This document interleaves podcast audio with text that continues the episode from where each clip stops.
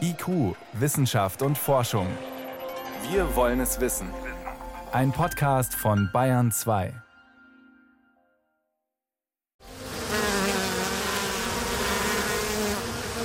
Puh, nicht davonlaufen. So klingt ein Bienenvolk, wenn es ausschwärmt. Ganz schön was los. Aber schlau organisiert sind sie, die Bienchen. Wenn ein Krankheitserreger da ist zum Beispiel, machen sie etwas von ganz allein, was uns viel Mühe kostet. Sie gehen auf Distanz. Mehr dazu am Ende der Sendung. Vorher geht es bei uns um die Frage, wann das Coronavirus nach Europa gekommen ist und warum es ausgerechnet Forschern in der Arktis jetzt Probleme macht. Wissenschaft auf Bayern 2 entdecken. Heute mit Miriam Stumpfe. Mosaik. Das ist der Name einer Jahrhundertexpedition und Dutzende Wissenschaftler haben sie über viele Jahre akribisch vorbereitet. In der Arktis hat sich im Herbst das Forschungsschiff Polarstern an einer Eisscholle festfrieren lassen und ist seitdem Zentrale für ein regelrechtes Forschungsdorf. Mit Wetterballons, Unterwasserrobotern und Sonden vermessen Forscher akribisch Eis, Ozean und Atmosphäre und wollen verstehen, was mit der Arktis im Klimawandel passiert. Für alles Mögliche hatten sie sich Notfallpläne zurechtgelegt. Für zu dickes Eis, für Treibstoffmangel, für Blinddarmentzündungen und andere Notfälle. Und jetzt stellt das Coronavirus die Pläne auf den Kopf. Längst hätte die aktuelle Besatzung abgelöst werden sollen. Das Mosaikteam hatte extra eine Landebahn auf dem Eis dafür präpariert, doch jetzt wird alles anders und das nächste Team steckt erstmal in Quarantäne, bevor es losgeht, verteilt auf zwei Hotels. In seinem Quarantänezimmer habe ich den Expeditionsleiter erreicht, Markus Rex vom Alfred Wegener Institut Bremerhaven und konnte ihn fragen, ob er je geahnt hat, dass ausgerechnet ein Virus ihm einen Strich durch die Expeditionspläne machen wird. Es hat uns also Corona nicht ganz einen Strich durch die Rechnung gemacht. Bei Expeditionen an der Grenze des Machbaren waren wir immer sehr flexibel aufgestellt, dass wir nur ausgerechnet mit einer Pandemie zu kämpfen haben. Damit haben wir natürlich nicht gerechnet, aber wir konnten ja glücklicherweise umplanen. Und jetzt ist eine Sache eben, die ganz anders ist. Sie hätten eigentlich jetzt im April die äh, komplette Besatzung austauschen wollen, die gerade auf der Polarstern ist in der Arktis. So, das klappt nicht. Warum eigentlich? Ja, das hätte tatsächlich im April jetzt schon stattfinden sollen. Wir, es war geplant, mit Flugzeugen, speziellen Flugzeugen auf einer Landebahn neben der Polarstern zu landen, die das Team dort aufgebaut hat. Diese Operationen sind aber nur möglich mit einer Basis auf der Inselgruppe Spitzbergen. Nur dann haben wir die Reichweite mit den Flugzeugen, um solche Operationen durchzuführen. Äh, auf Spitzbergen lebt eine kleine Community von gut 1000 Leuten, die ist virenfrei und äh, sie haben auch keine gesundheitliche Versorgung, dass sie da mit einem Ausbruch zurechtkommen würden. Deswegen hat sich diese Community komplett isoliert und abgeschottet. Es darf keiner mehr rein nach Spitzbergen und wir mit einem großen internationalen Team sowieso schon mal nicht mehr. Von daher geht das nicht und wir mussten komplett umplanen. Deswegen machen wir jetzt alles per Schiff. Per Schiff, wie funktioniert das dann? Da muss die Polarstern sich von ihrem Standort, den sie sich eigentlich für ein ganzes Jahr ja ausgesucht hat, sich loslesen, richtig? Das ist richtig. Zunächst mal muss das derzeitig in der Arktis befindliche Team etwa acht Wochen länger auf der Expedition bleiben. Das ist ja auch eine große zusätzliche Leistung, weil wir Zeit brauchten, um die neue Planung zu machen. Der Plan ist jetzt, dass sich die Polarstern von ihrem Forschungscamp auf dem Eis, dass sich die Polarstern davon löst, äh, bis zur Eiskante aus eigener Kraft hindurchbricht. Das wird dann jetzt in der Jahreszeit auch möglich sein. Schafft sie das? An der Eiskante das schafft sie jetzt. Ähm, wir sind auch gut vorangekommen dank unserer Driften. Wir sind schon weiter, als wir gedacht hätten zu dieser Jahreszeit. Da ist die Eiskante schon etwas näher. Und es wird dann ja auch schon in der zweiten Maihälfte sein. Da ist das Eis schon weiter und da werden wir es mit Sicherheit mit der Polarstern besprechen können. Und dann sind Sie an der Eiskante und da treffen Sie dann andere Schiffe. Genau so machen wir das. Wir haben jetzt äh, die beiden deutschen Forschungsschiffe, die Sonne und die Maria S. Merian, sehr kurzfristig für diese Operation bekommen, können sie einsetzen. Normalerweise sind ja Planungshorizonte für die Einsätze solcher Forschungsfahrten zwei Jahre oder sowas. Das haben wir jetzt innerhalb weniger Wochen mit der großen Unterstützung der Leitstelle deutscher Forschungsschiffe hinbekommen und auch des äh, Ministeriums für Bildung und Forschung. Da ist ganz viel bewegt worden in ganz kurzer Zeit. Deswegen sind wir jetzt in der Lage, die Expedition fortzusetzen und das neue Team mit diesen beiden Schiffen an die Eiskante zu bringen. Haben Sie denn kurz mal Angst gehabt, Sie könnten die Expedition gar nicht fortsetzen? Ich muss sagen, ja. Ja, das stand natürlich auch im Raum. Wenn uns jetzt diese Lösung hier nicht gelungen wäre, wir haben ganz, ganz viele verschiedene Lösungen äh, erkundet, wie es gehen könnte unter den Bedingungen äh, der Corona-Krise, jetzt den Austausch zu vollziehen, die äh, Expedition weiter zu versorgen. Vieles davon stellte sich dann schnell heraus, dass es so nicht funktionieren würde. Wir haben mit unseren russischen Partnern, mit den chinesischen Partnern zusammen nach Lösungen gesucht, wie wir mit deren Eisbrechern was machen können. Die sind aber gerade auf der anderen Seite der Welt. Das hätte alles zu lange gedauert. Es waren da schon Zeiten dabei, wo es, wo es wirklich nicht klar war, ob wir nicht die Expedition auch abbrechen müssen. Und deswegen sind wir jetzt sehr froh, dass wir diese Lösung gefunden haben und als eine der wenigen ganz großen internationalen Forschungsaktivitäten weitermachen können.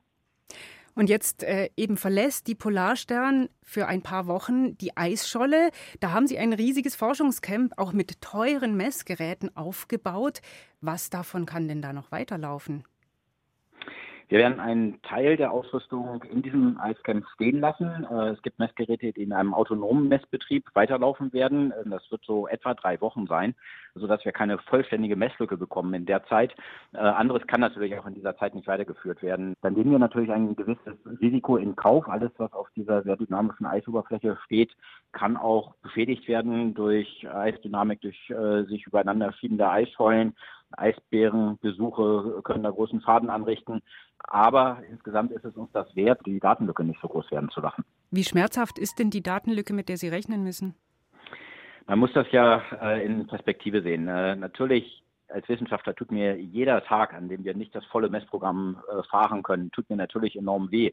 Äh, aber die Expedition ist über ein Jahr lang, sie geht 13 Monate und wir haben jetzt eine äh, Phase von etwa drei Wochen, in der wir nur ein reduziertes wissenschaftliches Programm durchführen können in einer wichtigen Phase. Es wird jetzt im Frühjahr, äh, sind die Messungen natürlich auch sehr wichtig, aber trotzdem äh, eine dreiwöchige Messlücke in einer mehr als einjährigen Expedition im Vergleich vor der Alternative, die, die ja auch am Horizont stand, dass wir das ganze Ding komplett abbrechen müssen und keinerlei Daten mehr aus Frühjahr und Sommer bekommen, ist tatsächlich eine relativ milde Auswirkung dieser Corona-Pandemie äh, auf unser Experiment. Und wenn Sie dann jetzt in ein paar Wochen diesen Austausch machen an der Eiskante, dann sind Sie vorbereitet. Sie sind jetzt zusammen mit äh, vielen anderen Besatzungsmitgliedern schon in strenger Quarantäne. Dann sind Sie sicher, das komplette Team, 100 Leute, kommen dann Corona-frei auf die Polarstern.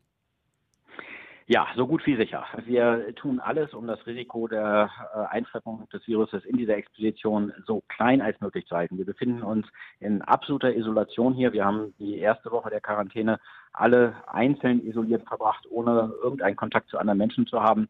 Jetzt in der zweiten Woche nach von zwei erfolgten Corona-Tests können wir recht sicher davon ausgehen, dass unser Team Corona-frei ist und wir uns untereinander jetzt schon sauber immer noch mit Abstandsregeln und mit großer Vorsicht sehen können, aber komplett abgeschottet von der Außenwelt, dass hier nichts von draußen mehr eingeschleppt werden kann. Wenn dann auch der dritte Corona-Test am Ende von mehr als zwei Wochen dann negativ verläuft, sind alle Menschen aus einer möglichen Inkubationszeit bereits heraus. Und dann können wir so gut wie sicher sein, dass wir kein Virus an Bord haben. Und dann können Sie Partys feiern in der Arktis. Dann sind wir eine der ganz wenigen menschlichen Communities, die wirklich 100% virenfrei sind. Wir können dann ohne jede weitere Kontaktbeschränkungen und Auflagen zusammen Partys feiern. Äh, das werden wir die Möglichkeit hier in Deutschland gar nicht haben, während wir das da oben in der Arktis dann können. Dann wünsche ich Ihnen viel Erfolg und eine gute Zeit bei den nächsten Teilen der Expedition. Markus Rex, der Expeditionsleiter der Arktis-Expedition Mosaik war das. Vielen Dank. Ganz herzlichen Dank, Frau Stumpfe.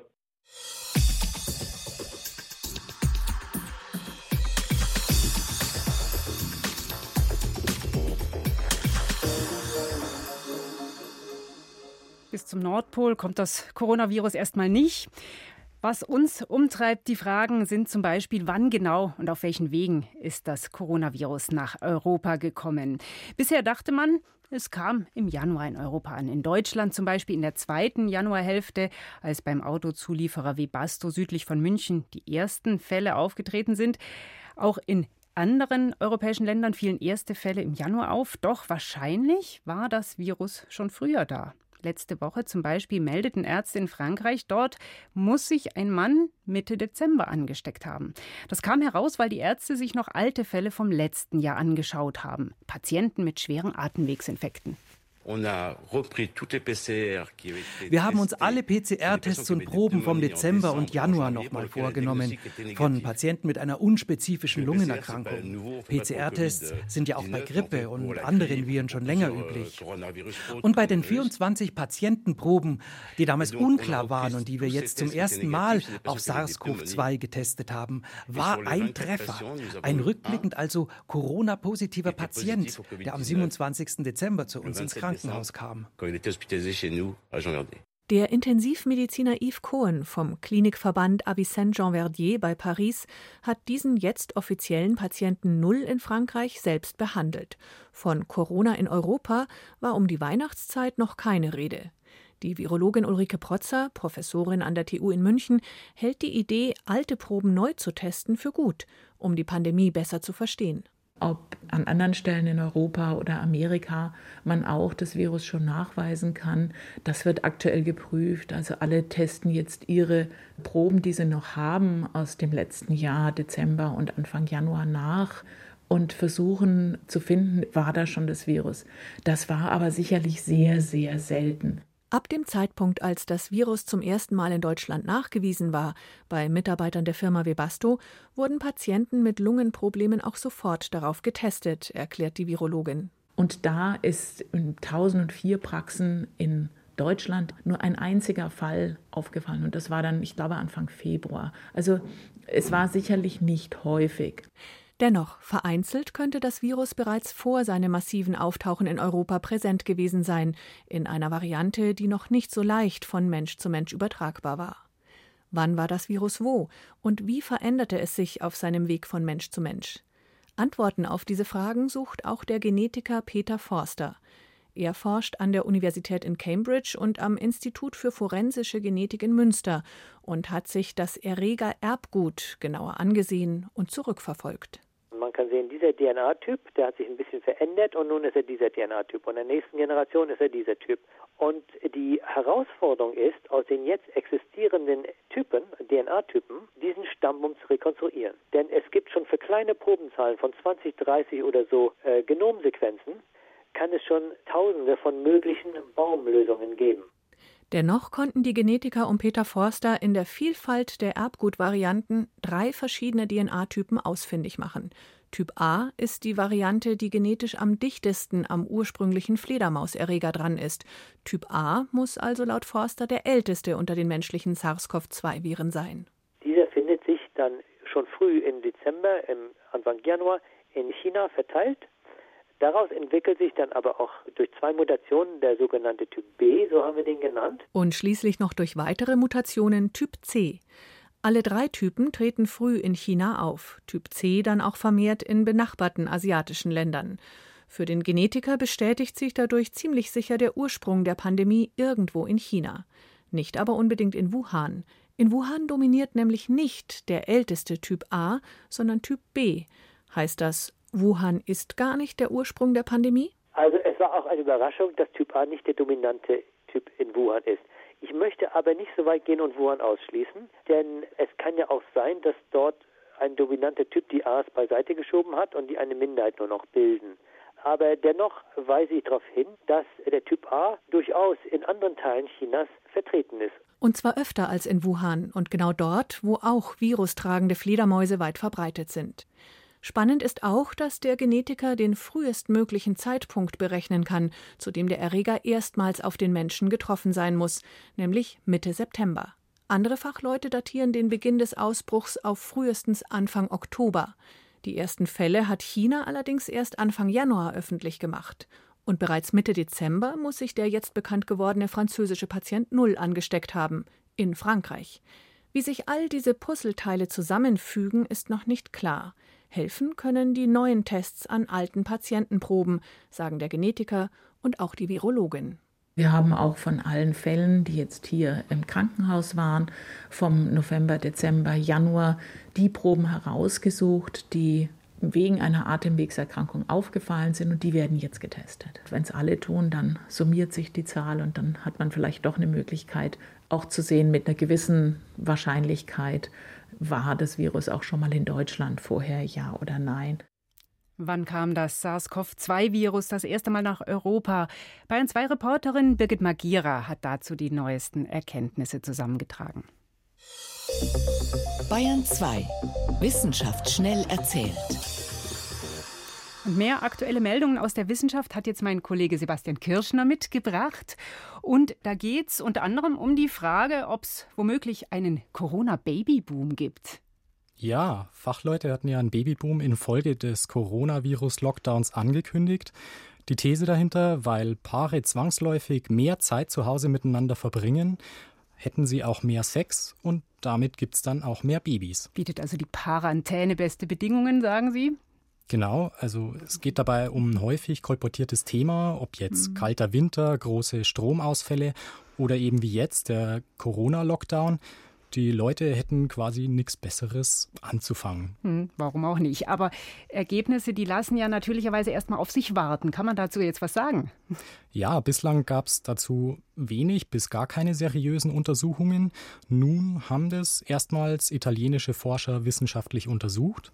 Sie haben mit knapp 1500 Personen in der dritten Lockdown-Woche online quasi gesprochen, ihnen Fragebogen zugesandt und sie kommen zu dem Schluss, dass es eher nicht auf einen Boom im kommenden Winter an Babys hinausläuft. Mhm. Also ja, das ist eher Spekulation. Aber das sind jetzt Zahlen aus Italien. Genau, das ist der Punkt.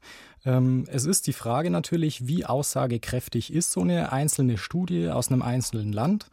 Was die Studie aber schon zeigt, die Corona-Pandemie hat großen Einfluss darauf, wie Menschen über Nachwuchs nachdenken. Sie machen sich Sorgen um den Job und die Gesundheit. Es ist also eine Stresssituation für die Menschen, die verbunden ist mit Zukunftsängsten und das erschwert natürlich die Familienplanung. Reicht also nicht nur das gemütliche Zuhause sein. Weiter geht's mit Self-Nudging und wie wir damit unseren inneren Schweinehund besser kontrollieren können. Self-Nudging, das muss man wahrscheinlich erklären. Nudging ist ja so ein Begriff, da geht es darum, Leute zu erwünschten Verhalten anzustoßen, anzustupsen. Gell? Richtig, und zwar ohne Gebote oder Verbote einzusetzen. Mhm. Das Problem daran, bei sowas entscheiden in der Regel andere für einen und das ist natürlich nicht optimal. Und zu Hause kommt dieser Stupser dann nicht mehr bei uns an. Also wir fallen in äh, gewohnte Abläufe zurück. Und insofern ist eigentlich die Selbstkontrolle besser, weil nachhaltiger. Also weil es nicht reicht, wenn im Supermarkt das gesunde Essen in Griffe liegt und das schlechte woanders, sondern zu Hause muss es auch anders aussehen. Ja, kann ich mich denn selber stupsen? Ja, wie es der Name sagt, das Konzept Self-Nudging. Wir stupsen uns selbst an. Forscher der Uni Helsinki und des Max-Planck-Instituts für Bildungsforschung haben untersucht, wie das funktionieren kann. Ihre Ergebnisse, wir geben uns quasi selbst Hinweise, beispielsweise stellen wir ein Foto von einem Apfel auf den Kühlschrank und animieren uns dazu zum richtigen Essen. Wir verändern einfach den Zugang zu gesundem Essen, indem wir leichter rankommen. Oder wir schaffen uns Selbstverpflichtungen zu dem richtigen Verhalten, indem wir uns beispielsweise mit einem Freund zum Joggen verabreden. Und dann bin ich selbstbestimmt. Ja, klingt gut. Zum Schluss geht es noch um Weltraumschrott und da wird heute ein recht großes Teil auf die Erde aufschlagen. Konkret geht es um eine 30 Meter lange, fast 20 Tonnen schwere Raketenstufe, also ein, ein schweres Teil einer Rakete aus China, die Anfang Mai gestartet ist. 30 Meter, muss ich mir da Sorgen machen? Wo schlagen die denn auf? Tja, ob man sich Sorgen machen muss, das kommt ganz drauf an. Das Ganze gilt tatsächlich als der größte unkontrollierte Absturz seit 1991. Aber ähm, ja, also im Prinzip entwarnen die Forscher, nicht mal die Hälfte übersteht den Wiedereintritt und in Deutschland sind wir nicht sonderlich gefährdet, weil das Ganze eher ähm, weiter südlich zu erwarten ist. Dann kein Weltraumschrott, zumindest nicht in Europa. Vielen Dank, das war Sebastian Kirscher mit den aktuellen Meldungen.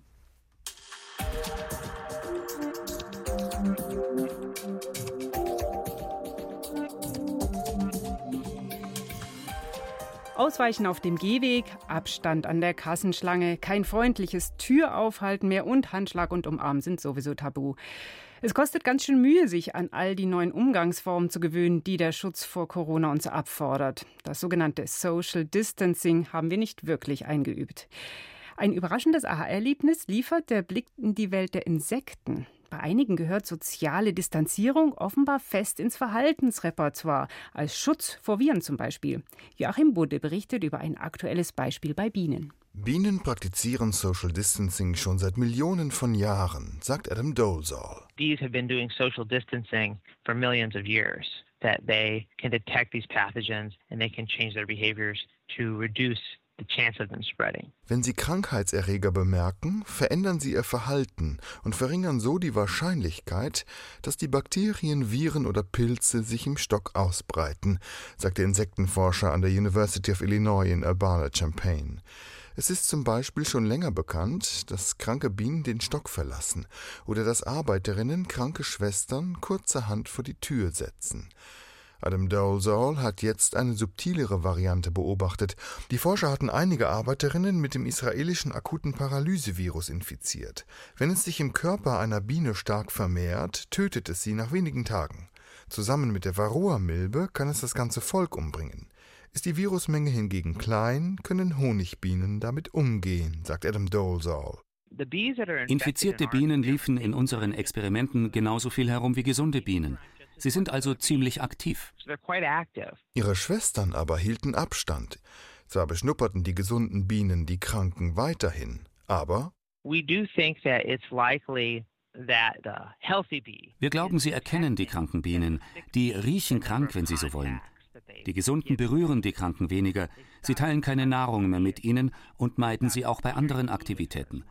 Und das verringert die Ausbreitung der Erreger in der Kolonie, denken wir is related to reducing the transmission of pathogens within this colony. Honigbienen einer Kolonie haben einen gemeinsamen Geruch, eine einzigartige Mischung aus Kohlenwasserstoffen. Das Virus verändert die Mixtur, haben die Forscher festgestellt. Darum meiden Bienen ihre kranken Schwestern im eigenen Volk. Sie riechen zu fremd. Solch ein Verhalten führt zu etwas, das Insektenforscher soziale Immunität nennen.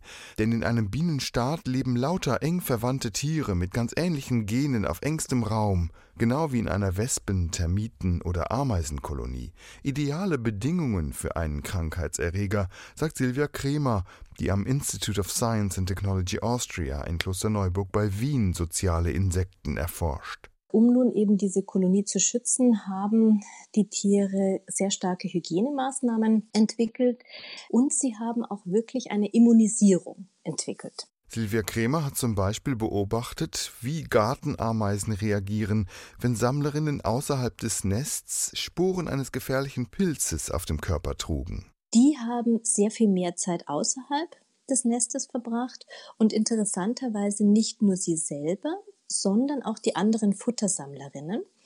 Und dadurch kam es nun zustande, dass die Untergruppenbildung, die sowieso vorhanden ist in einer Kolonie, ist nun durch die Verhaltensänderung der Futtersammlerinnen noch viel stärker geworden. Und äh, wir konnten dann wirklich verfolgen, dass sich die anderen Koloniemitglieder weniger stark angesteckt haben. Außerdem putzen sich die Ameisen selbst und ihre Schwestern. Dabei gelangen kleine Mengen Pilzsporen in den Körper und wirken wie eine Impfung beim Menschen. Diese geringen Mengen, die machen das Tier nicht krank, sondern sie stimulieren das Immunsystem. Wir hatten damals herausgefunden, dass ungefähr 60 Prozent der Arbeiterinnen diesen Immunschutz entwickeln. Damit erreicht man dann Herdenimmunität. So schließt sich der Kreis sozusagen. Doch auch die Krankheitserreger entwickeln sich weiter. Das Bienenvirus zum Beispiel, das Adam Dolezal jetzt untersucht hat, hebelt einen Teil der sozialen Immunität aus. Und zwar, wenn sich die kranken Bienen in ein fremdes Volk verirren. If you present infected bees, they're accepted into foreign colonies about twice as often. Infizierte Bienen werden doppelt so häufig in fremde Kolonien eingelassen wie gesunde. Die Wächterbienen aus den fremden Kolonien sind ihnen gegenüber weniger aggressiv als sonst.